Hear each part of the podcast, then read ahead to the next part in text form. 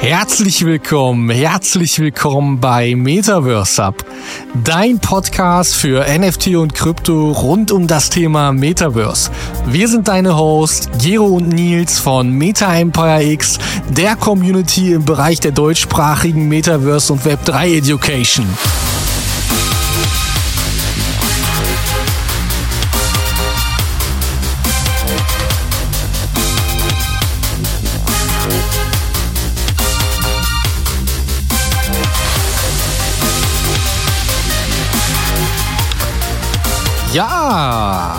Da sind wir wieder.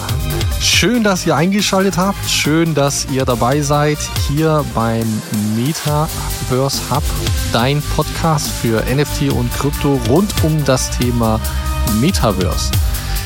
Ja, schön, dass du eingeschaltet hast. Ähm, unser heutiges Thema ist äh, super interessant für mich, äh, weil ich es halt eben auch schon einige Zeit selbst betreibe, nämlich DeFi. DeFi dezentrale Finanzsysteme und ähm, ich glaube sogar, wir wollen daraus eine Kurzserie machen, weil es doch auch ein eigenes Rabbit Hole darstellt und es nicht, ähm, ich glaube, in einer Folge zu erklären wäre. In diesem Sinne auch ein wunderschönes Hallo an dich, Gero. Schön, dass du dabei bist. Schön, dass wir hier uns wieder zusammenfinden konnten ähm, für eine weitere spannende Folge unseres Podcasts. Ich übergebe das Wort an dich, mein Lieber.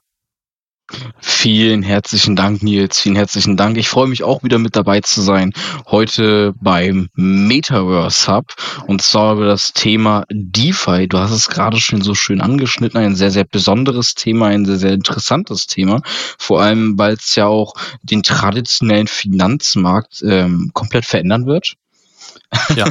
und da wird es dann auch dementsprechend heute drum gehen, was ist DeFi genau, ähm, was kann man damit alles machen und wie du es auch schon gesagt hast, wir gehen davon aus, dass wir davon eine kleine Kurzserie machen werden, einfach weil das Thema sehr, sehr groß ist und das Ganze in einer Stunde zu verpacken, ich würde sagen, das ist ziemlich sportlich und mhm. diesen Sportwagen, den haben wir heute nicht parat. ja, schön gesagt, schön gesagt. Ich glaube halt auch, das ist einfach ein, wie gesagt, ein eigenes Rabbit Hole. Man kann da tief äh, reinkriechen und viele, viele verschiedene Dinge finden. Ähm, Fangen wir mal direkt an, würde ich sagen. Ich äh, stelle die erste Frage, äh, Gero.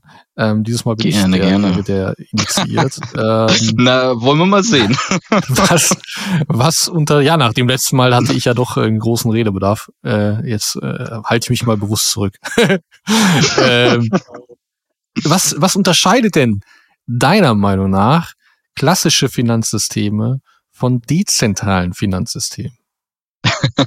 Das ist eine gute Frage, schöne erste Frage auf jeden Fall. Aber zu Beginn würde ich erstmal das Wort DeFi so ein bisschen erörtern, damit auch jeder weiß, was, worüber wir denn genau sprechen.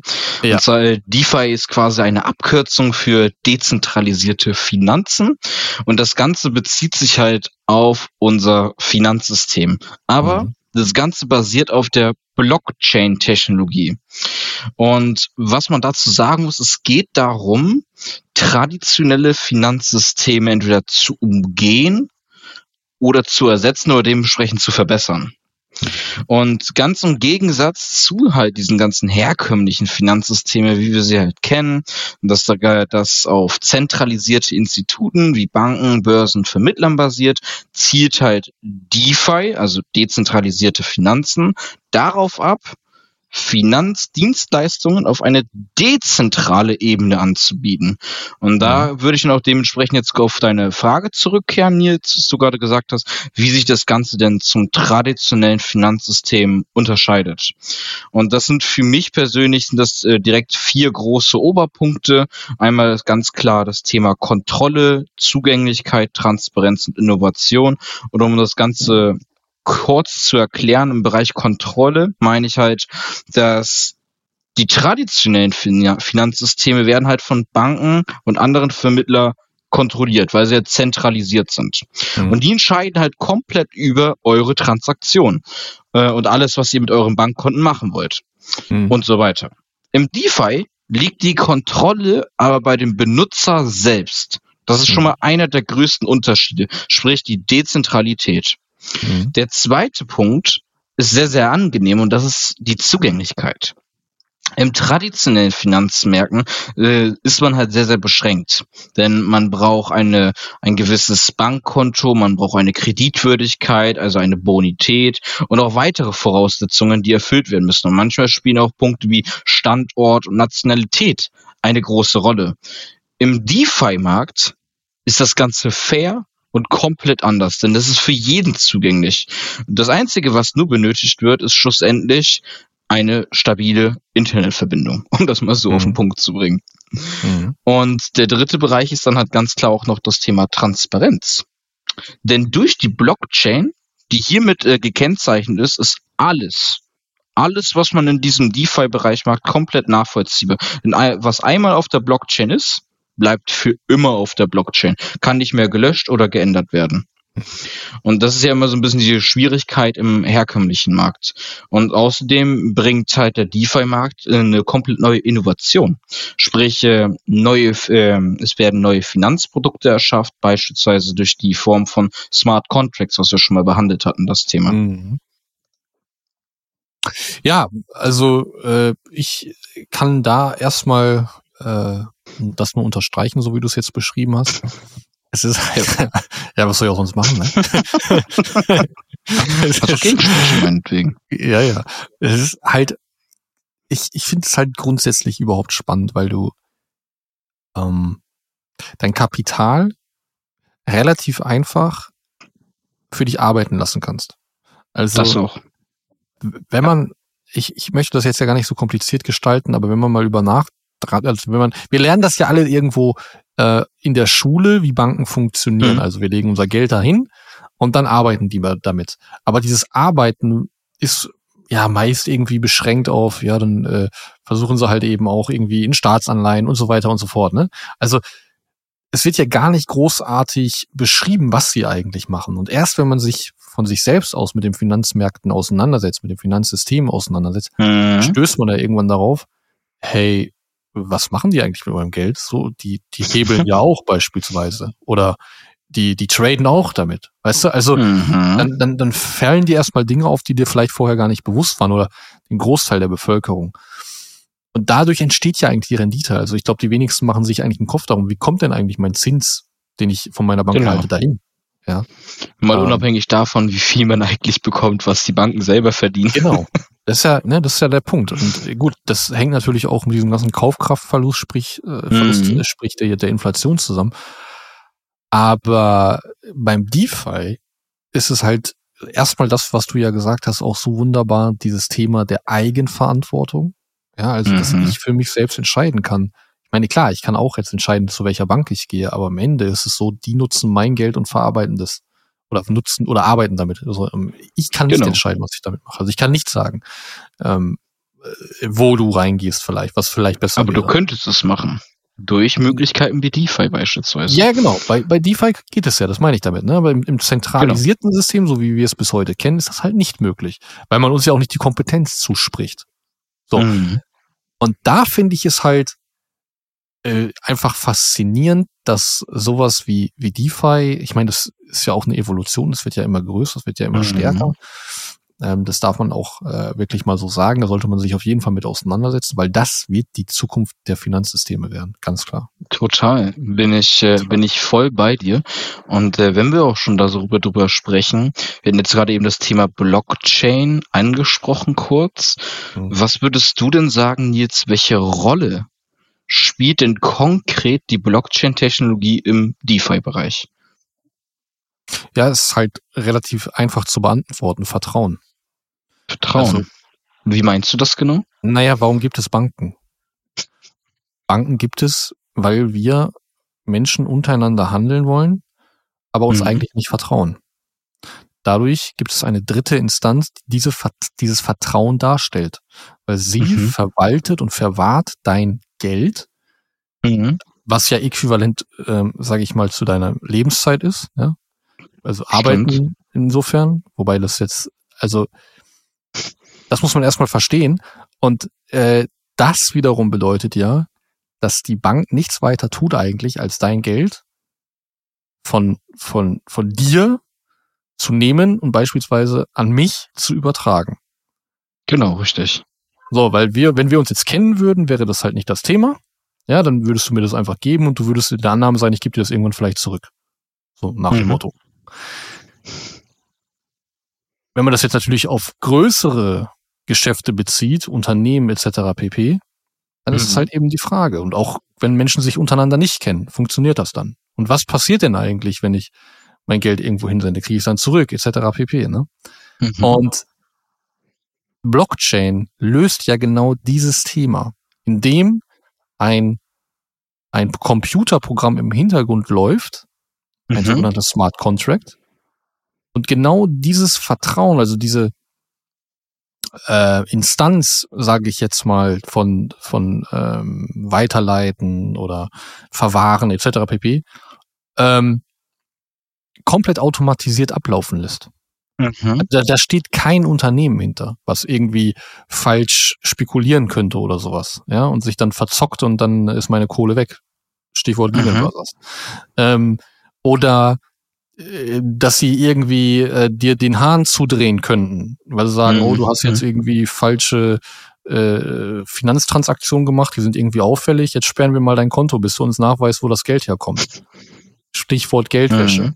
Ja, Mhm. ähm, also, was ja, äh, ich meine, Geldwäsche ist ja auch in Ordnung, da habe ich ja kein Problem mit, ist vollkommen legitim, dass man ähm, das prüft und jeder soll auch seine Steuern zahlen. Aber Mhm. es, der, der Staat oder halt eben die Banken als solches übernehmen halt die Kontrolle dadurch. Und es gibt ein Sprichwort äh, von, ich glaube, es war Rockefeller. Ähm, oder Rothschild? Nee, ich glaube, es war Rockefeller, David Rockefeller. Der hat gesagt, gib mir die Kontrolle über die Währung eines Landes und mir ist egal, wer dessen Gesetze macht. Und genau so ist es. Wenn du das Geldsystem eines Landes manipulieren kannst, Mhm. manipulierst du das Land, weil alles dreht sich um Geld am Ende des Tages. Das ist richtig. Und da ist egal, welche Politik dahinter steht. So. Und deswegen, Blockchain löst das Problem, dass wir Instanzen benötigen wie Banken, um unsere Finanzgeschäfte durchzuführen zu, zu können. Ja? Exakt. Mit Hilfe einfach von Smart Contracts, weil die Blockchain, wenn ein Smart Contract einmal deployed ist, also einmal ist dieses Computerprogramm quasi aktiviert worden, dann ist es unveränderbar. Es kann nicht Mhm. mehr verändert werden. Ja? Und das bedeutet wiederum, ähm, dass es eine ganz, ganz große Sicherheit bietet, wenn der, wenn dieses Computerprogramm halt gut programmiert wurde, also wenn es gut geschrieben wurde. Mhm. Das heißt, es könnten auch bei dem Smart Contracts, bei dem Computerprogramm, es könnten auch Fehler auftreten. Äh, oder, oder wie meinst du das genau? Nein, also äh, Fehler jetzt nicht in dem Sinne, dass wenn du zum Beispiel, nehmen wir eine dezentrale Börse, wo du Mhm. jetzt handeln möchtest, oder du möchtest Liquidität dieser Börse zur Verfügung stellen, sprich, Mhm. du nimmst dein Geld und möchtest es auf dein Sparkonto legen, so muss man das sehen Mhm. im übertragenen Sinne. Ähm, dann liegt das Geld halt da und du hast jederzeit die Möglichkeit, an dieses Geld wieder ranzukommen. Also du hast jetzt nicht Okay. irgendwie einen Sparvertrag oder sowas, aber, und das will ich sagen, es gibt halt auch Protokolle, also Computerprogramme, die das anbieten, wo du dann halt Aha, sagen okay. kannst, okay, ich äh, friere das jetzt ein, mein Geld für 30 äh, oder 300 Tage. Mhm. So, ähnlich wie ein Sparvertrag bei der Sparkasse beispielsweise. Mhm. Und ähm, damit, damit ähm, kannst du natürlich dann entsprechend deine Rendite erwirtschaften. Mhm. Ähm, und ähm, solange die Blockchain halt eben existiert, existiert auch dieses Protokoll. Jetzt kann es aber sein, dass da vielleicht irgendwo kleine ähm, Bugs drin sind, sage ich mal, dass Gebühren vielleicht zu hoch sind oder oder oder. Ähm, weshalb ja die meisten dezentralen Börsen auch eigentlich keine eigenständigen Börsen sind, sondern es sind Kopien von sich bereits etablierten Börsen, beispielsweise Uniswap, die ja Okay. Milliarden pro Tag machen. Das ist schon wirklich brutal. Also an Umsatz. Nicht, nicht, wie gesagt, da steckt ja kein Unternehmen hinter, aber ähm, und Uniswap ist ja, ist ja eine dezentrale Börse. Ähm, und der, das Handelsvolumen, was darauf stattfindet, ist, ist Milliarden am Tag. mhm. Das, das meine ich halt mit, mit gut programmiert, dass halt äh, so viel Kohle darüber fließen kann. Okay. Genau, pass auf. Dann ähm, würde mich mal eine Sache einfach interessieren, wenn wir jetzt drüber gesprochen haben. Ähm, äh, klar, Blockchain ist eine Sache so und wir haben auch ein grundsätzliches Verständnis über unsere zentralisierten Finanzsysteme. Aber wo siehst du denn zum Beispiel konkret die Vorteile jetzt gegenüber dem herkömmlichen Finanzwesen? Also herkömmliche Finanzinstrumente gegenüber quasi DeFi-Produkten. Ja, das ist eine gute Frage und das sind äh, tatsächlich relativ viele Vorteile, die ich tatsächlich in diesem Bereich sehe. Ähm, ein paar davon haben wir gerade schon genannt und das sind Dinge wie zum Beispiel einfach Transparenz, dass äh, und natürlich, dass jeder die Flexibilität auf sein Geld hat, also die Kontrolle über seine eigenen Finanzen, weil DeFi den Benutzern einfach die Möglichkeit gibt, volle Kontrolle über ihre Finanzen zu haben, was wir ja gerade eben schon gesagt hatten. Einer der weiteren Punkte, den hatte ich eben einmal schon ganz äh, am Anfang genannt. Ich finde es total faszinierend, dass einfach kein Mensch in dieser Welt eingeschränkt ist, weil mhm. der, weil die, weil die Zugänglichkeit zu dem Bereich DeFi für jedermann, jeder Frau einfach zugänglich ist, solange man einfach nur eine Internetverbindung hat. Mhm. Das heißt, jeder, jeder kann in diesem Bereich sich mit etablieren und diese Vorteile genießen. Ja. Und das Gleiche ist ja dann dementsprechend auch finanziell super interessant, weil DeFi es halt Menschen auf der ganzen Welt ermöglicht, diese Finanzdienstleistung, die du auch gerade zum Beispiel so ein bisschen ähm, beschrieben hast, unabhängig von ihrem Standort, ihrem Einkommen oder ihren finanziellen Background ja. nutzen können. Ja, das stimmt, Und das habe ich vergessen zu erwähnen wir werden, wir werden das ja auch in den nächsten Folgen auf jeden Fall nochmal äh, viel, viel definierter äh, beschreiben, weil es gibt halt wirklich viele Möglichkeiten hier, diesen äh, Finanzsektor, diese Finanzdienstleistungen zu nutzen.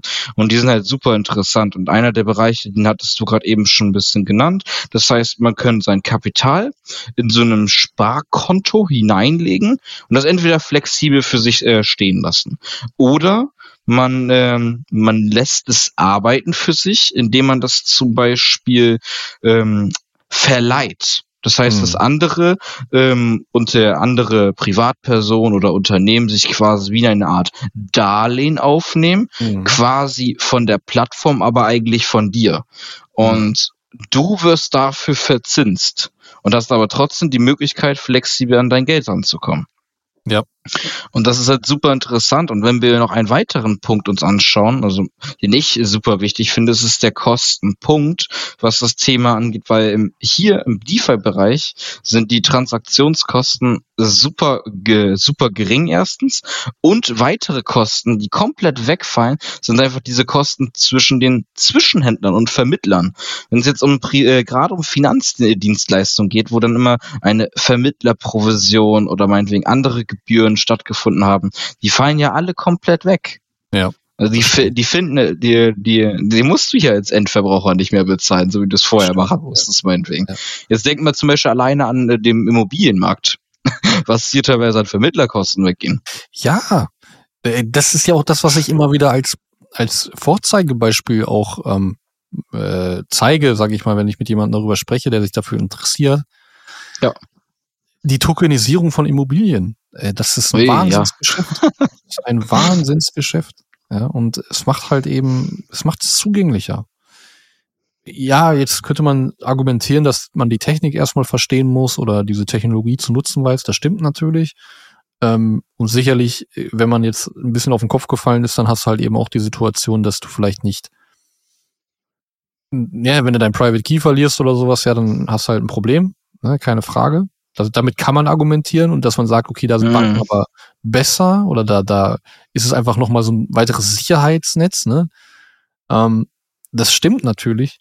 Aber im Zweifel, wenn du jetzt dir die heutige Zeit anschaust und ich meine, wie lange, also ich bin mit, ich bin ja, also ich kenne, wie soll ich sagen, für mich war das ja nie ein Thema in meiner Vergangenheit, dass ich mich irgendwie mit dem Finanzsystem auseinandersetzen müsste oder mit Banken oder sowas.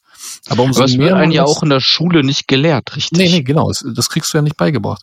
Und das Schlimme ist ja, umso mehr jetzt du die Lauscher spitzt, umso mehr hörst du, da ist eine Bank ins Wankeln geraten, da ist eine Bank ins Wankeln mhm. geraten. Ja, und das bedeutet ja eigentlich, dass das Geldsystem, dass das dieses Finanzsystem, auf das allem quasi aufgebaut ist, ähm, erstmal ein Schuldgeldsystem ist. Ja, weil mhm. wir haben ja festgestellt, wenn die Banken nicht mehr in der Lage sind, äh, also wenn es bedeutet, dass sie ins Wanken kommt, dann heißt das eigentlich, dass sie das Geld, was du vielleicht dort eingelegt hast, eigentlich nicht mehr haben. Richtig. Und Ja, das ist also- das, was, was, die, was, was man erstmal begreifen muss und Richtig. verstehen muss. Nur weil ich mein Geld, also ich gehe jetzt meinem Geld meinetwegen, gehe ich jetzt ähm, zur irgendeiner Bank, ob das jetzt eine Volksbank, eine Sparkasse oder sonst was, ist ja egal gerade. Ich gehe zu dieser Bank, lege mein Geld dorthin und dann ist das nicht so, dass mein Geld da einfach so Friede, Freude, Eierkuchen, das liegt da einfach. Nein, natürlich ist das Interesse äh, von dieser Bank, mit dem Geld zu arbeiten, weil das unter die Bank ist ja auch ein Unternehmen am Ende des Tages. Genau. Und ähm, die, bei den meisten Banken muss man nicht mal Kontoführungsgebühren zahlen. Das heißt, man, sel man selber hat als Kunde ja nicht mal irgendwelche Sparpläne vielleicht dort. Das heißt, die Bank verdient eigentlich kein Geld an dir. Deswegen arbeitet diese Bank mit dem größten Teil deines Geldes, und da kannst du schon mit 70, 80 Prozent dieses Geldes rechnen, das wird in die Wirtschaft investiert, in viele Bereiche. Und wenn jetzt, meinetwegen, man hat sich verkalkuliert oder wir sind jetzt in einer äh, wirtschaftlichen ja, Rezession oder anderen Konjunkturphasen, die jetzt gerade nicht so prickelnd für das Unternehmen laufen, dann kann das schon mal passieren, dass wenn jetzt jeder gleichzeitig zum äh, Automaten laufen möchte und sagt, ich würde gerne mein Geld haben, dass das nicht funktioniert. Kleines Mhm. Beispiel, siehe, was in China passiert ist jetzt erst vor vier Monaten. Da sind alle zu ihren ATMs gelaufen, wollten ihr Geld abheben und Staat, Vater Staat bzw. Vater Bank hat dann gesagt, nein, ist nicht So ist es. Genau. nichts geben Money aktuell. Und Ähm, dann und dann stand, stehen standen sie alle blöd da und genau das ist das, was man verstehen muss und hier ist das halt der Unterschied. Ähm, hier ist nicht, äh, hier passiert es nicht einfach, dass man dann sagt, okay, du kannst dein Geld nicht bekommen, weil du hast halt keine zentralisierte Instanz dahinter. Genau. Ne? Und das, das muss man halt auch mal begreifen einfach, dass, also die als Einlagensicherung, die EZB, beziehungsweise die Geschäftsbank, die, die muss ja dein Kapital als Einlage irgendwo hinterlegen. Ja? Um halt eben diesen, ich meine, das ist ja auch erst neu dazugekommen durch diese ganzen Bankenkrisen. Ähm, und diese Einlagensicherung quasi, dass das Kapital wirklich da ist, ja, als Einlage. Ähm, Mhm. mit dem Rest, also angenommen, du würdest jetzt 100.000 Euro auf dein Konto packen, dann muss ein Bruchteil davon halt eben wirklich als Einlage hinterlegt sein. Und Re- ich sage jetzt einfach mal 20.000, und mit den restlichen 80.000 können sie machen, was sie wollen. Ja. Und das verstehen die meisten halt einfach Stand heute, glaube ich, noch nicht. Oder sie machen sich keinen Kopf darum, was es eigentlich bedeutet. Weil wir natürlich auch in einem System leben, was bisher immer gut funktioniert hat. Ne? Jetzt mal Unter eine, dem äh, eine Frage so komplett ähm, bisschen vom Thema am Rande, aber doch äh, gezielt aufs Thema. ähm, wenn wir über das Schulsystem sprechen, jetzt haben wir das gerade eben ganz kurz angeschnitten, dass leider das Thema Finanzen und Wirtschaft nicht so richtig geschult wird oder gelehrt wird in der Schule. Äh, Gibt es da so ein kleines Fach, nennt sich Wirtschaft, bezieht sich aber eigentlich auf eher andere Themen, leider nicht auf das Geldsystem. Was denkst du, ähm, könntest du dir vorstellen, dass gerade so Themen wie ähm, digitale Währungen, Kryptowährungen, DeFi, NFTs, dass das in der Zukunft Bestandteil unseres Schulsystems wird? Ähm, das ist eine gute Frage. Ähm, Ich glaube, also wenn wir ehrlich sind, wer regiert, ich, mu ich muss es anders aufziehen, um diese Frage an beantworten zu können. Mhm. Ähm, wenn wir uns mal fragen, wer regiert denn eigentlich unseren Planeten? Wer ist denn das eigentlich? Ja? Also sind das wirklich Regierungen oder sind es nicht vielleicht doch Wirtschaftsmogule? Ja? Also sind es nicht wirklich riesige Unternehmen? Sind es nicht Menschen, die einfach ein Schweinegeld, bestes Beispiel, nur, nur, um das einfach nochmal darzulegen. CO2, ja? Ich will jetzt hier keine politische Diskussion anfangen, aber Warum bitte? Also alles wird irgendwo mit CO2-Zertifikaten jetzt äh, besteuert und so weiter und so fort, ja, mit CO2-Abgaben. Aber warum sind denn bitte Riesenjachten davon ausgenommen? Wusstest du das? Das wusste ich nicht. Charterjachten und Riesenjachten sind davon ausgenommen. Die haben keine Das ist CO2-Abgabe zu zahlen. interessant. Okay. Und die kann sich natürlich jetzt kein Otto-Normalverdiener leisten. Eine Riesenjacht, Mhm. ja? Dann musst du dir mal reinziehen. Also, was das, Das eigentlich ist interessant. Und, und ja. wo wird das thematisiert? Gut, es stand bei der Tagesschau, also auf der Internetseite. Ja. Aber wer hat denn das wirklich mal irgendwo, wurde breit getreten? War das mal bei Lanz oder sowas? Nee, natürlich nicht. Ja. Also ich also, habe das vorher auch noch nicht mitbekommen. Das ist mir jetzt genau. auch neu. Also um diese Frage jetzt zu beantworten. Erstmal glaube ich, die Banken regieren diese Welt. Das Geldsystem regiert diese Welt. Ja. Ähm, und ich glaube, deswegen ist DeFi auch ein riesiges Problem für die. Ein riesiges Problem. Mhm. Ähm, noch ist es alles relativ easy, ja, weil mhm. sie natürlich ähm, das, weil das große Geld nach wie vor noch über die Forex-Märkte läuft, sprich über die Banken oder über die Finanzinstitute und nicht über, über DeFi. Aber wenn jetzt beispielsweise JP Morgan, der ja sehr bullish auf Krypto ist, als, als Bank, ja, ähm, wenn die jetzt anfangen, hier wirklich große Geschäfte durchzuführen und nehmen wir mal an, ein XRP würde wirklich das Gerichtsverfahren gegen die SEC gewinnen und jetzt entsprechend wirklich große Finanzgeschäfte machen können, nicht so diese, mhm. diese kleinen mit, mit, was weiß ich, äh, irgendwie in so kleinen Inselstaaten oder sowas, ne, was wir da immer haben, sondern wirklich diese ganz großen Finanzgeschäfte, dann könnte das natürlich eine, ich sag mal, eine Dynamik annehmen, die den neuen Standard definieren könnte in der Zukunft. Mhm. Und dann, glaube ich, ähm, würde man es trotzdem nicht lernen, weil es nicht förderlich ist, wenn du als Individuum, als Bürger weißt, wie du mit deinen Finanzen vielleicht aus dem System ausbrechen kannst. Genauso ja, ist hart heute gesagt, ist, aber leider hast du recht. Ja. Genau, genauso wie es heute ist, wird es wahrscheinlich dann auch in der Zukunft sein. Nur, dass wir dann, und da sind sie ja gut bei, das muss man ja auch sagen, sie können nicht DeFi per se verbieten aber sie können alles drumherum regulieren. Das heißt, wie komme ich denn eigentlich in diesen Bereich rein? Und das macht das Ganze, ich sag mal, gefährlicher. Warum? Mhm. Weil ich, wenn ich jetzt zum Beispiel DeFi betreibe und ich bin jetzt in einem äh, in, äh, in einem Sparvertrag, jetzt wollte ich schon wieder technisch werden, äh, ich bin also in einem Sparvertrag drin mit meinem Geld, ja, und äh, habe jetzt meinetwegen meine 200, 300 Prozent Rendite gemacht, ich ziehe das Geld raus, das ist natürlich dann auch wieder eine Steuerfrage, also wie wird das ganze Thema dann versteuert. Aber mhm. unabhängig mal davon, dann versuche ich mein Geld quasi ja rauszuziehen und da wird es ja dann kritisch. Weil entweder du gehst zurück in den Fiat-Raum, ne, also sprich, du musst zurück mhm. in den normalen Dollar, dann musst du über irgendeine Exchange gehen, die sind wieder hart reguliert. Also was will ich damit sagen? Ich glaube, das wird das Problem sein, dass wir zwar DeFi nutzen können, aber nur in einem sehr beschränkten Rahmen, weil wir immer noch versuchen müssen, einen Gateway zu finden, ja.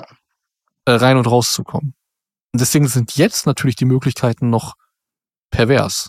So, aber ich glaube, äh, kurz, mittelfristig haben sie es geschafft, mit Mika drumherum und allem, allem Pipapo, äh, auch wenn Mika jetzt noch nicht so weit ist, mit, mit DeFi und so einem Kram, aber das wird ja auch kommen in der Zukunft, ähm, da ist die USA ja schon deutlich weiter. Dann werden sie es so weit gebracht haben, dass sie den, den Markt ja, ruhig gestellt haben. Also er wird funktionieren, er wird äh, aber nicht mehr so volatil sein, es wird nicht mehr so Spaß machen. Ne? Ähm, es wird sich alles verändern, definitiv, weil sie in der Lage sind, alles drumherum zu regulieren. Jedes Protokoll, also was irgendwie zentralisiert ist, jedes Projekt, das können sie alles an die Kette nehmen. Interessant. Und ich glaube, deswegen wird man es nicht lernen, in der Schule. Man ja. wird nicht lernen, wie man damit umgeht. Ähm, du wirst es so wie heute auch. Du wirst irgendwann vielleicht einen Private Key nach Hause geschickt bekommen oder so, anstatt eine Kontonummer, ja, mit, äh, mit 14 Jahren, so wie es damals war, äh, von deiner Sparkasse eingeladen zu werden, dass du noch irgendwie so eine, so eine Federmappe bekommst noch äh, zum Schulstart, weißt du, was ich meine? Ähm, das wird es dann wahrscheinlich so nicht mehr geben. Oder, oder, das kann ja auch sein, dass es nach wie vor halt wirklich die Banken gibt, Sie nutzen mhm. dann aber DeFi. Das, das glaube ich, halt auch vorstellen. Das ist tatsächlich ein Bereich, wo ich auch sage, das glaube ich auch, denn ich ähm, ich kann mir nicht vorstellen, ähm, dass äh, Banken sich zu sehr gefährden lassen werden von DeFi, weil die sind ja nicht auf den Kopf gefallen. Die wissen ja, was, äh, was an den Finanzmärkten passiert, gerade an den digitalen Finanzmärkten, Absolut, ja. weil sie investieren ja auch selber in diese Märkte hinein ne, und äh, realisieren natürlich darüber auch ihre Gewinne. Und ich glaube tatsächlich, dass man aktuell darüber nachdenkt, wie kann man den herkömmlichen, traditionellen Markt mit den zukünftigen, ich nenne sie einfach mal neuen Markt, fusionieren. Wie kann man aus diesen beiden Märkten eigentlich einen, einen gemeinsamen Nenner finden, zum Beispiel? Weil es wird ja ähm, sicherlich möglich sein, sprich die Finanzdienstleistungen, die die es aktuell gibt, mit den neuen Finanzdienstleistungen auf der Basis von DeFi, dass man das aber quasi irgendwie ne, zu einer goldenen Mitte schaffen kann. Wie das bisher ausschauen kann, habe ich jetzt noch nicht so die Idee zu. Ich glaube, dass, äh, dass das so die Richtung sein kann. Die, die Frage ist halt grundsätzlich, wie wird die Zukunft aussehen, wenn du mich fragst. oh, ja, weil, Frage. Also wenn wir mehr Leute haben, die sich mit Bitcoin auseinandersetzen, also die sagen, ey, ich, ich habe keine Lust mehr auf Dollar, ich habe keine Lust mehr auf Euro, ähm, ich, ich fange jetzt an, Bitcoin als meine Währung zu verwenden. Und wenn wir jetzt mal rein hypothetisch beziehungsweise philosophisch davon sprechen wollen, wie das aussehen könnte, stell dir vor, mhm. man bemisst Bitcoin nicht mehr gegen Dollar, sondern ein Bitcoin ist ein Bitcoin. Ja, also mhm. dass die Währung schleichend ersetzt wird. Ich glaube, dann könnten wir, ich bin jetzt mal ganz philosophisch, ja, eine, eine super interessante Welt haben. weil jeder dann Zugang zu diesem System hat. Wie du schon sagst, man braucht halt nur Internet. Ja. Ähm, dann hat jeder Zugang dazu. Dann ist die Manipulation nachvollziehbar. Auch, ich meine, die ist ja heute schon nachvollziehbar. Mhm. Ähm, der Banken beispielsweise. Ich glaube aber, dass das Interesse der Banken nicht darin liegt, dir eine möglichst hohe Rendite auszuschütten. Nee, das, das glaube ich tatsächlich auch nicht. Also schlussendlich geht es ja immer darum, dass ähm, die Bank sich als, äh, oder was heißt Bank, sagen wir mal, die zentralisierte Instanz, die versucht sich als, als sichere, als sicheres Standbein hinzustellen um dir zu ähm, vermitteln, ich habe eine sichere Möglichkeit, wie du dein Geld vermehren kannst. Unabhängig ja. jetzt von Inflationszahlen jetzt, unabhängig davon, was am unterm Strich jetzt wirklich bei rauskommt, äh, mit einer wirklich kleinen Zahl am Ende, die sich dann doch für den traditionellen Markt viel anhört, was aber im Endeffekt, wenn wir uns die Märkte anschauen und wissen, was die Banken im Hintergrund selber verdienen mit, äh, mit deinem Geld, was da eigentlich, dass da eigentlich viel, viel, viel, viel mehr möglich ist. Und da sprechen wir nicht über den einstelligen Bereich, sondern vom zwei- bis dreistelligen Betre Bereich jährlich. Und ich glaube, eine Sache ist, das hast du jetzt nicht erwähnt, wer profitiert denn davon? Ja, also so gehe ich ja immer an die Sachen ran. Also wer profitiert denn wirklich davon? Das sind wieder einzelne wenige, die oben an der mhm. Kette stehen. Ja, die stehen sehr weit oben an der Spitze dieser Banken. Ähm, die profitieren davon, wenn du mit kleinem Geld irgendwo reingehst und so, dass sie damit hebeln können. Weil das, ja. was du bekommst, ist ein Bruchteil von dem, was sie eigentlich wirklich erwirtschaften. Ja, ja. ja. Und ähm, das ist äh, bei DeFi halt so nicht mehr möglich, weil dann hat jeder, und das ist halt das schöne, faire meiner Meinung nach, wenn man natürlich jetzt nicht anfängt, irgendwelche geheimen Protokolle zu, ne, die dann irgendwie nur Banken zur Verfügung stehen oder sowas. Ja. Aber sagen wir mal, wir gehen jetzt mal ganz positiv davon aus, dass, dass es wirklich einfach ähm, so ist, wie es heute ist. Es gibt dezentrale Protokolle, also Computerprogramme, da kann sich jeder dran anschließen. Auch eine fette Bank kann sich daran anschließen und sagen, ich nutze das jetzt und äh, lege da halt eben meine Kohle rein, ähm, um daraus eine entsprechende Rendite zu erwirtschaften. So. Da das Risiko in, best also in bestimmten ähm, Protokollen beziehungsweise in bestimmten Tokens sehr, sehr gering ist, also wenn ich zum Beispiel einen Stablecoin-Pool nutze, um halt mhm. eben eine Rendite, also ich muss es vielleicht kurz erklären, was das bedeutet. Diese Börsen funktionieren ja so, dass ich Liquidität zur Verfügung stelle. Bedeutet, mhm. ich lege mein Geld da rein, ähnlich wie bei einer Bank, wie ich es ja schon gesagt habe. Mhm. Ähm, und dann arbeitet meine Bank damit.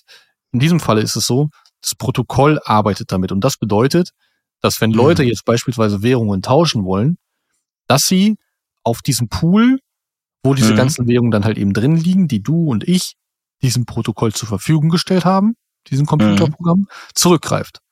Ja. Und daraus für jeden sogenannten Swap, also für jeden Handel, der darauf stattfindet, zwischen diesen Währungs, äh, Währungen entsteht eine Gebühr. Und diese Gebühr fließt mhm. zurück als Rendite an dich. Ja? Mm, okay, also nicht okay. an irgendein Unternehmen oder sonst was. So, und deswegen ist es natürlich super interessant. Ähm, achso, da muss ich noch was zu sagen. Jetzt Hm. gibt es natürlich dann entsprechende ähm, Kurse. Also Mhm. jeder Token wiederum hat einen eigenen Kurs. Mhm. Und ein, wenn ich jetzt zum Beispiel, ich muss immer ein Währungspaar als Liquidität zur Verfügung stellen. Ich kann zwar auch Single Staking machen, aber es ist nicht so interessant. Also ich stelle einen ähm, Liquiditätspaar diesem Pool zur Verfügung. Bedeutet, ich habe Token A und Token B. Und Mhm. wenn jetzt aber Token A ein relativ volatiler Token ist, also sprich mit einer entsprechenden volatilen Kursbewegung und Token B das gleiche, dann kann ich einem sogenannten Impermanent Loss unterliegen. Ich denke, du erklär mal kurz Impermanent Lost. Ja, ganz, ganz, das, das kann ich jetzt auch wieder Bücher drüber schreiben, aber ich versuche es einfach ganz simpel runterzubrechen, ähm, Mhm. weil ich meinen Redebedarf oder meinen Redeanteil ja äh, reduzieren möchte. ähm, Impermanent Loss bedeutet eigentlich nichts weiter als ein impermanenter Verlust. Ne? Also ein nicht permanenter Verlust. Bedeutet konkret, die Möglichkeit, dass wenn ich zwei Tokens habe, einer ist, also ich sage jetzt einfach mal, ich habe Ethereum auf der einen Seite und ich habe meinetwegen, pf, keine Ahnung, AVAX auf der anderen Seite.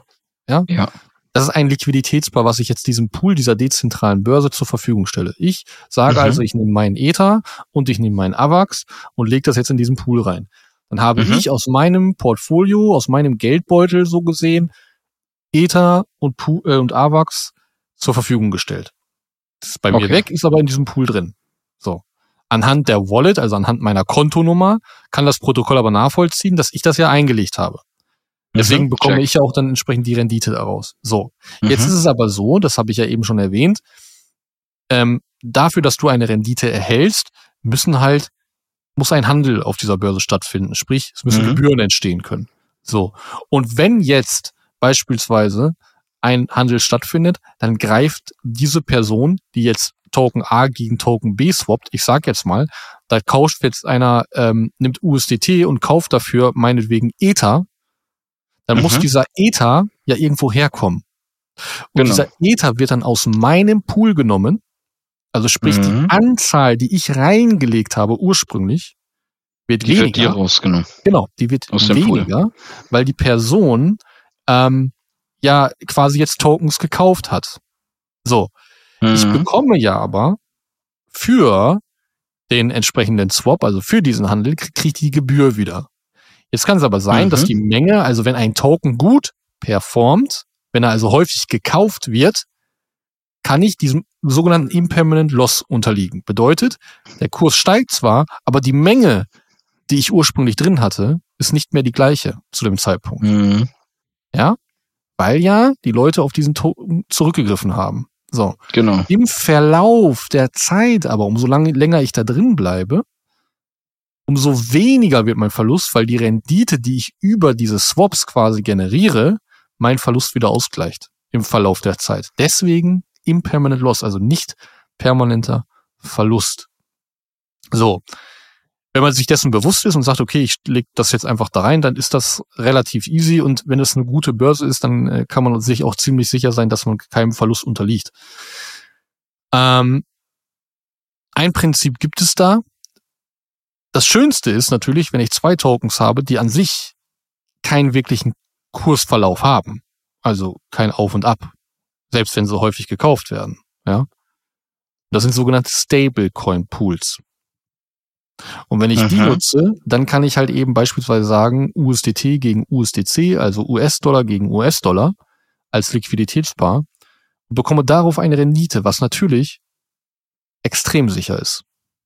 Und da gibt es verschiedene Strategien, wie man das hebeln kann und so weiter und so fort, um halt eben risikolos, also ich sag einfach mal, Restrisiko besteht immer, ja, aber Ja. ähm, ich glaube, DeFi ist mit Abstand, mit Abstand die risikoarmste Methode, im Kryptomarkt Geld zu verdienen. Also wirklich. Wir gehen- ja, stimmt. der, der Nachteil ist halt, das machen viele, gerade diese Stablecoin-Pools und dadurch ist die Rendite relativ schnell, gerade bei frischen Protokollen, dann relativ weit unten wieder. Das ist halt der Nachteil. Mhm. Ja, ähm, Jetzt hatte ich doch wieder einen hohen Rede. Interessant. Ähm, jetzt weiß ich gar ja, nicht, aber danke fürs Aus- Ausführen auf jeden Was Fall. waren die Ursprungsfrage nochmal? Ich Ja, ich war beim Schul, wir waren ja im Schulsystem vorher noch kurz und sind von dem Schulsystem immer weiter quasi vom traditionellen System im Schulsystem immer weiter hineingegangen, ob es Ja. Sinn macht, diesen wirtschaftlichen Teil mit zu implementieren heutzutage und was deine persönliche Meinung dazu war. Ja, ja, okay. Also wie gesagt, für mich, ich glaube, die, die, die Schule wird da jetzt äh, nicht seinen Teil dazu beitragen oder ihren Teil dazu beitragen. Ich glaube, es wird so sein wie immer. Ähm, man versucht, die kleinen Menschen klein zu halten, einfach weil es auch Gesellschaft nicht, nicht, anders funktionieren würde, muss man auch ganz ehrlich sagen. Es kann nicht einfach nur Indianer, äh, äh, also Häuptlinge geben, es muss halt eben auch Indianer geben. Ähm, Voll. Sonst, sonst kann eine, eine, eine Gesellschaft nicht funktionieren. Die Frage ist immer, inwiefern das fair ist. Und da bin ich leider ein grundlegender Skeptiker, dass ich glaube, ein Mensch ist machthungrig. Dementsprechend wird das immer so sein, dass ähm, wir Systeme haben, die ja, wo Einzelne davon profitieren. Ähm, selbst wenn das Potenzial da ist, mit DeFi das zu ändern, äh, glaube ich, dass ähm, die Banken das nicht zulassen werden, dass auch Regierungen das nicht zulassen werden, weil äh, man die ganz normalen Systeme, in denen wir uns so lange aufgehalten haben, eigentlich aushebeln kann. Und dann musst du nicht mehr das kleine Zahnrädchen in irgendeinem Industrieschuppen sein. Und damit bringst du das System, wenn das alle machen würden, natürlich zum Kollabieren. Und ich glaube, das können sie nicht zulassen, das wollen sie nicht zulassen. Und Nee, das glaube ich auch nicht. Weil gerade halt die herkömmlichen Schulsysteme zeigen das ja einfach heutzutage, dass ähm, zwar wichtige Bestandteile gelehrt werden, aber äh, wenn es um das Thema Geld, Finanzen, Wirtschaft, Steuern und so weiter, äh, wenn es in diese Themen hineingeht, dann oder wie macht man sich selbstständig, wie wird man Unternehmer, diese Themen, die fehlen halt heutzutage. Und wenn wir- wenn ich jetzt zu meiner Ursprungsfrage selber zurückkehre, dann ist es eher ein Wunsch, dass das Ganze geschul äh, geschult und gelehrt wird, weil es wichtige Themen heutzutage sind. Aber das Interesse fehlt einfach, dass man diese Lösungsansätze, mh, wie jeder Mensch eigenständig mit diesen Fähigkeiten Geld verdienen kann und dementsprechend, wie du schon gesagt hast, aus dem System ähm, hinausbrechen kann oder sich eigene Einkommensströme aufbauen kann, unabhängig von diesen zentralisierten Instanzen. Das ist halt nicht das Interesse, weil das Interesse wird immer äh, bleiben, hey, wir möchten, dass du in unsere, an unsere Arbeitswelt hineinpasst, was völlig in Ordnung und legitim ist. Und wir wollen, dass du schlussendlich Sparpläne bei diesen gewissen Dienstleistern hast. Du lässt dich von dort, du lässt dich dort beraten, du hast das sind deine Ansprechpartner und dort verdienst du dein Geld in Anführungszeichen. hm. Deswegen glaube ich nicht, dass wir da einen Wandel begehen werden. nee, aber ich glaube, das hängt auch einfach ein Stück weit damit zusammen, wie ähm, aufgeklärt die Leute sind draußen.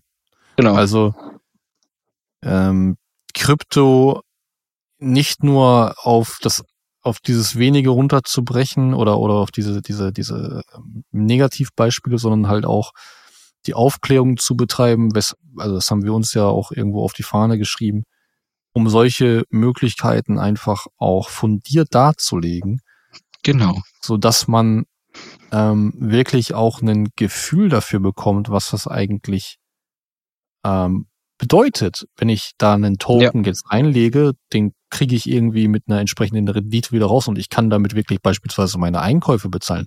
Weil deswegen machen wir das Ganze ja. Wir wollen ja Wohlstand erzeugen ähm, oder Genau. für die Zukunft vorsorgen.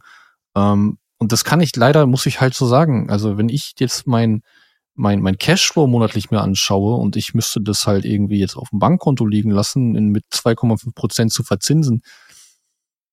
Ja, sorry. Ähm, auf ein Jahr, weißt du, was ich meine? Und das mache ich Mhm. äh, also in einem guten Tag in Krypto, in einem, also wie gesagt, an einem Tag mache ich das, weißt du? So, das sind so die Dinge, wo ich Mhm. dann halt sage, ja, kannst mir jetzt noch so oft sagen, dass das alles gefährlich und risikoreich ist.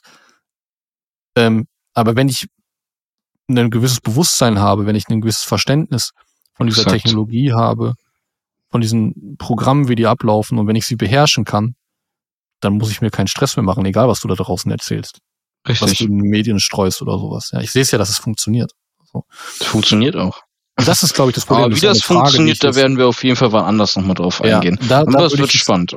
Dir die Frage stellen wollen, einfach, wie siehst du denn, ich meine, wenn sehen jetzt zum Beispiel die Suchtrends, wenn man das bei Google mal eingibt und so, ja, wenn man mhm. äh, sich die Suchtrends anschaut, Krypto, Bitcoin etc. ist ja jetzt schon kein Thema mehr. Also ist nicht mehr so mhm. heiß, wie es noch vor ein paar äh, Monaten Schrägstrich Jahren war.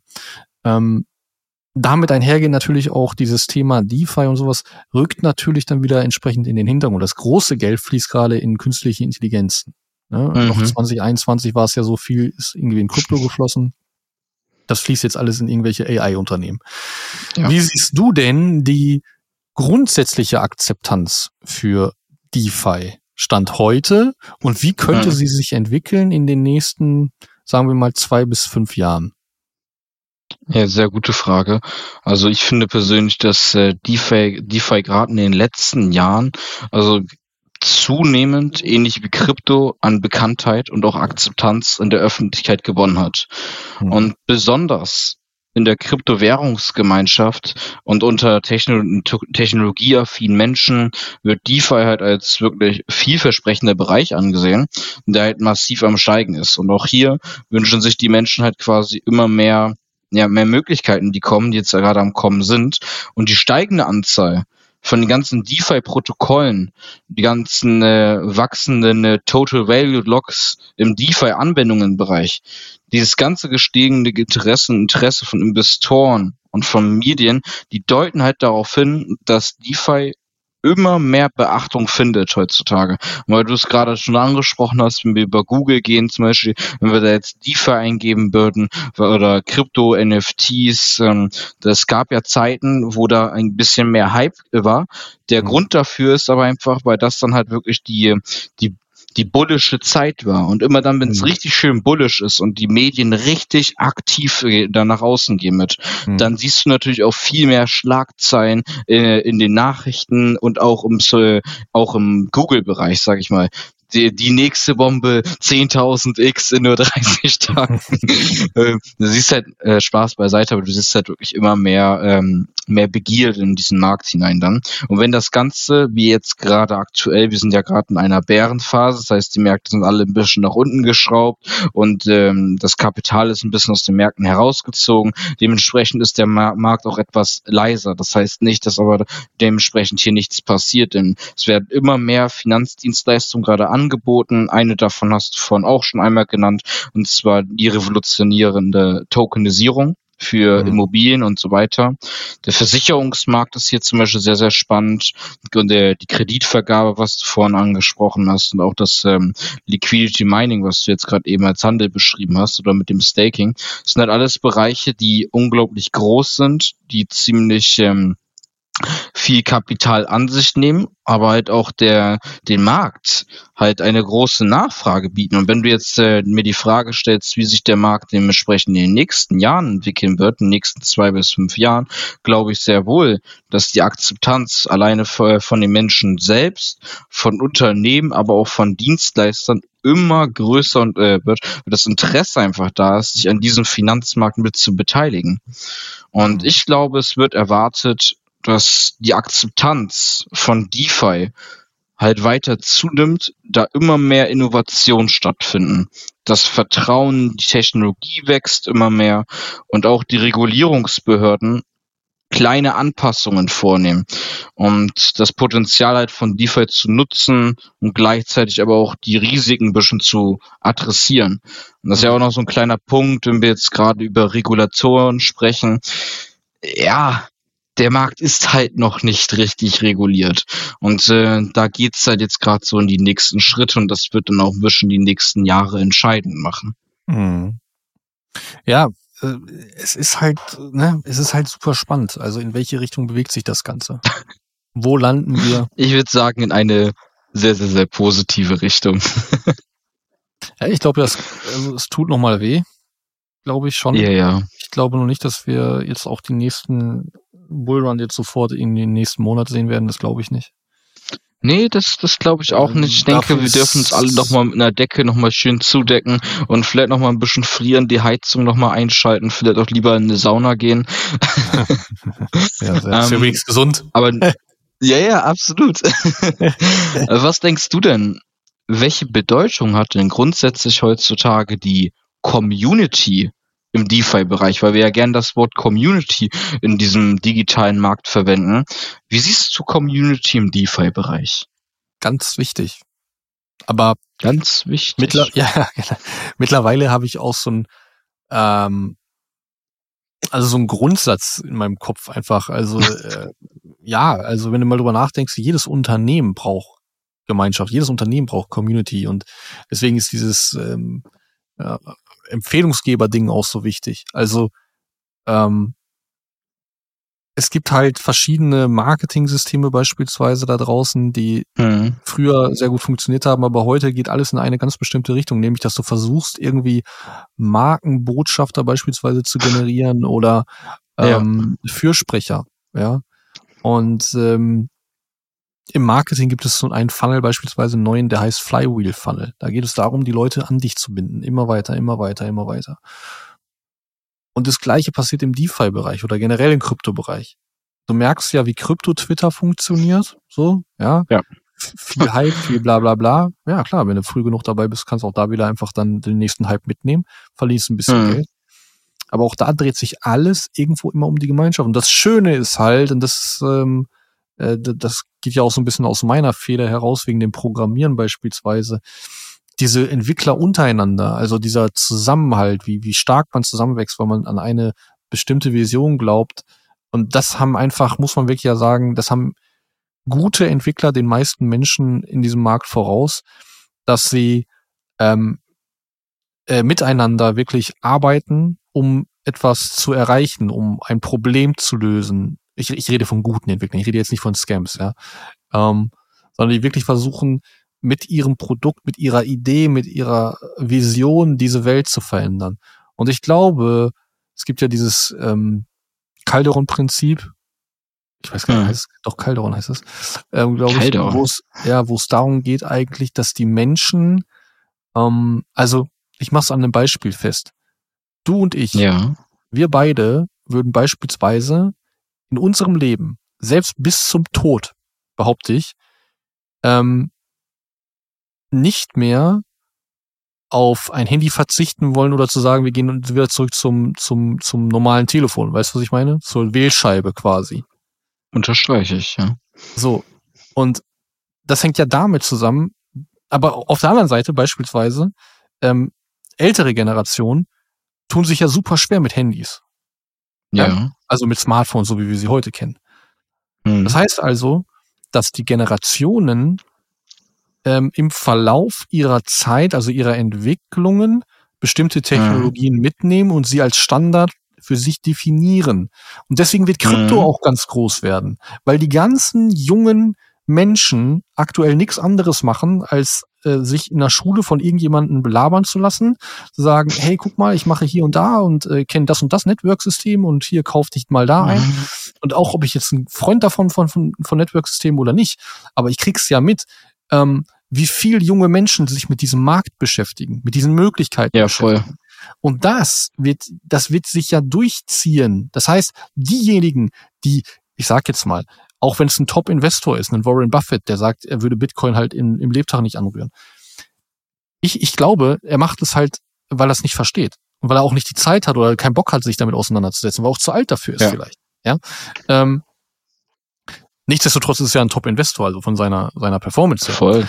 Ähm, die, deswegen glaube ich, diese, das, das wird alles immer größer werden. Und dadurch wird die Gemeinschaft, der, dieser Entwicklergeist, dieser, dieser Entwicklungsgeist vor allem auch der, der Community im Kryptomarkt immer größer werden. Es werden immer mehr neue Leute angezogen werden. Es werden immer mehr ähm, Projekte sich etablieren. Sie werden Probleme lösen. Also wir beispielsweise, als wir auf der Krypto Rockstars waren, das Ethik Hub, ein saugeiles Projekt für die für die Bauern quasi in in äh, Paraguay und sowas. Ne? Nicht Paraguay, ähm, wo war es denn? In Peru. Ähm, und äh, das das schafft natürlich einfach auch eine gewisse Medienakzeptanz dann ab einem gewissen Zeitpunkt. Und deswegen glaube ich, wird Gemeinschaft weil die ja dann für das Projekt sprechen, er wird immer größer Total. werden. Und wir haben jetzt schon unsere Bitcoin-Maxis und da, da müssen wir vielleicht aufpassen, dass wir nicht im Kryptomarkt uns auch gegenseitig untereinander bekriegen, weil das passiert auch ganz gerne. Weil, na klar, lass uns ehrlich sein, sobald Geld im Spiel ist, werden die Gemüter erhitzt. So ist bei mir ja nicht anders. Ähm, und da hast du natürlich wieder auch die, die Kehrseite der Medaille, nämlich die Leute, die andere Leute ausbeuten wollen. Und leider muss man ja auch sagen, ähm, funktioniert es nach wie vor äh, in diesem Markt, weil, und das wird ewig funktionieren, ähm, wenn man halt nicht aufpasst. So. Aber deswegen darf man nicht die Technologie verteufeln. Und ich meine auch da, die Entwickler tun ja alles dafür, um es besser zu machen. Und deswegen glaube ich, Gemeinschaft ist ein ganz, ganz großes Thema. Weil ohne, ohne das äh, wird, wird es alles nicht funktionieren, weil es, es wird nicht in die Welt getragen, es wird nicht, ähm, ja, es, es wird nicht die Akzeptanz haben. DeFi würde nicht die Akzeptanz haben. Ähm, es würde nicht funktionieren ohne Gemeinschaft. Weil, wie gesagt, wir brauchen die Börsen, wir brauchen die, den Handel auf den Börsen. Funktioniert das nicht, würde DeFi nicht funktionieren. Ja, und ja. Ähm, ja. Ich denke, das, das beschreibt es eigentlich ganz gut. Das beschreibt es sehr, sehr gut. Dankeschön. ja, ich denke, dann äh, sollte das für die erste ähm, Episode, ja, ich sag ich auch. mal, für diese kleine Kurzserie erstmal gewesen sein, denke ich, ne? Ja, in den nächsten Folgen werden wir auf jeden Fall ein bisschen auf die ganzen Finanzdienstleistungsmöglichkeiten mal so ein bisschen genauer drauf eingehen. Seid da auf jeden Fall gespannt. Das sind mehrere Möglichkeiten und wir werden uns äh, jetzt mal überlegen, wie wir diese Folgen gestalten werden. Aber ja, seid dabei. Vielleicht auch einfach äh, Zettel und das Stift mitnehmen. So. Weil das kann natürlich dann für mich dann wiederum auch ein, ein Spielplatz werden. Ne? wenn ich mich dann austoben darf. ja, aber schön gesagt. ja, äh, ich, ich tauche ja immer so tief dann ein und dann finde ich den Faden nicht mehr. Das ist immer mein Problem, dass ich dann äh, so viel weiß. Und Unser so Technikus. Ja, genau. Da muss ich äh, noch ein bisschen was lernen an der Stelle. Ja, aber ich äh, denke, das ist für jedermann interessant, wenn er einfach mal versteht, welches Potenzial das bietet. Und ja, was, dass er das einfach mal selber machen kann. Einfach mal probieren. Keine Angst davor zu haben. Ich meine, man, weißt du, lieber mal 20 Euro irgendwie in ein DeFi-Protokoll reinstecken und nach zwei Monaten gucken und sagen, wow, da sind 200 Euro draus geworden beispielsweise, anstatt es nicht zu machen. Ja, so ist es. Und gerade in der heutigen Zeit, ey, Inflation, weißt du, das fand ich ja auch so witzig, als dann hieß irgendwie jetzt, war ja vor kurzem in den Medien, von wegen Inflation würde ja zurückgehen. Ich sag, Leute, ey, da habe ich mich auch mit einem drüber unterhalten. Dann hieß es auch, ja, ey, guck mal hier, Inflation geht doch zurück, haben sie doch da und da berichtet. Ich sag, Junge, bitte zoom doch mal raus. Also schau dir doch mal bitte einen größeren Zeithorizont an und sag dann nochmal, dass Inflation zurückgeht. Ja? Also wo stehen wir denn hier gerade? Wirklich, weißt du, das ist doch, das ist eine schleichende Enteignung, die hier stattfindet. Und DeFi bietet jedermann die Möglichkeit, ein Stück einfach von dem, was man hat, abzusichern. Ähm, es es aus diesem Währungsraum rauszuziehen, der korrupt ist, der, der uns nicht die Möglichkeit bietet, uns frei zu entfalten. Also, dass du in der Lage bist, Wohlstand aufzubauen. Ich meine, du musst mir überlegen. Gestern, sorry, muss ich gerade noch loswerden. Ich war gestern bei jemanden äh, eingeladen zum Grillen. Mhm. Dann erzählen die mir so Haus bauen hier und da und haben sie gerade auch getan und so und die sind noch relativ gut weggekommen, hat er erzählt, aber äh, ein Kumpel von ihm, äh, hat halt eben irgendwie einen Quadratmeterpreis von äh, ähm, 300, 400 Euro. So, für, also, wo, wo ich sage, hey, das, das ist ja, das ist ja, da finde ich gar keine Worte mehr für. Und dann noch eine Hütte da drauf mhm. bauen. Irgendwie, weißt du, dann, dann bist du bei 600, 700.000 Euro, ähm, arbeitest aber irgendwie als Abteilungsleiter bei einer Rewe oder so. Weißt du, was ich meine? Ähm, das zahlst du in deinem Leben doch nicht mehr ab. Also, das was ist, ist das für ein, genau, was ist das brutal, richtig. Und früher war das für Normalverdiener möglich, sich ein Haus zu holen. Meine, meine Eltern oder auch meine, meine Tante, meine Verwandten, ja, die haben sich Häuser kaufen können und haben super gut gelebt. Mhm.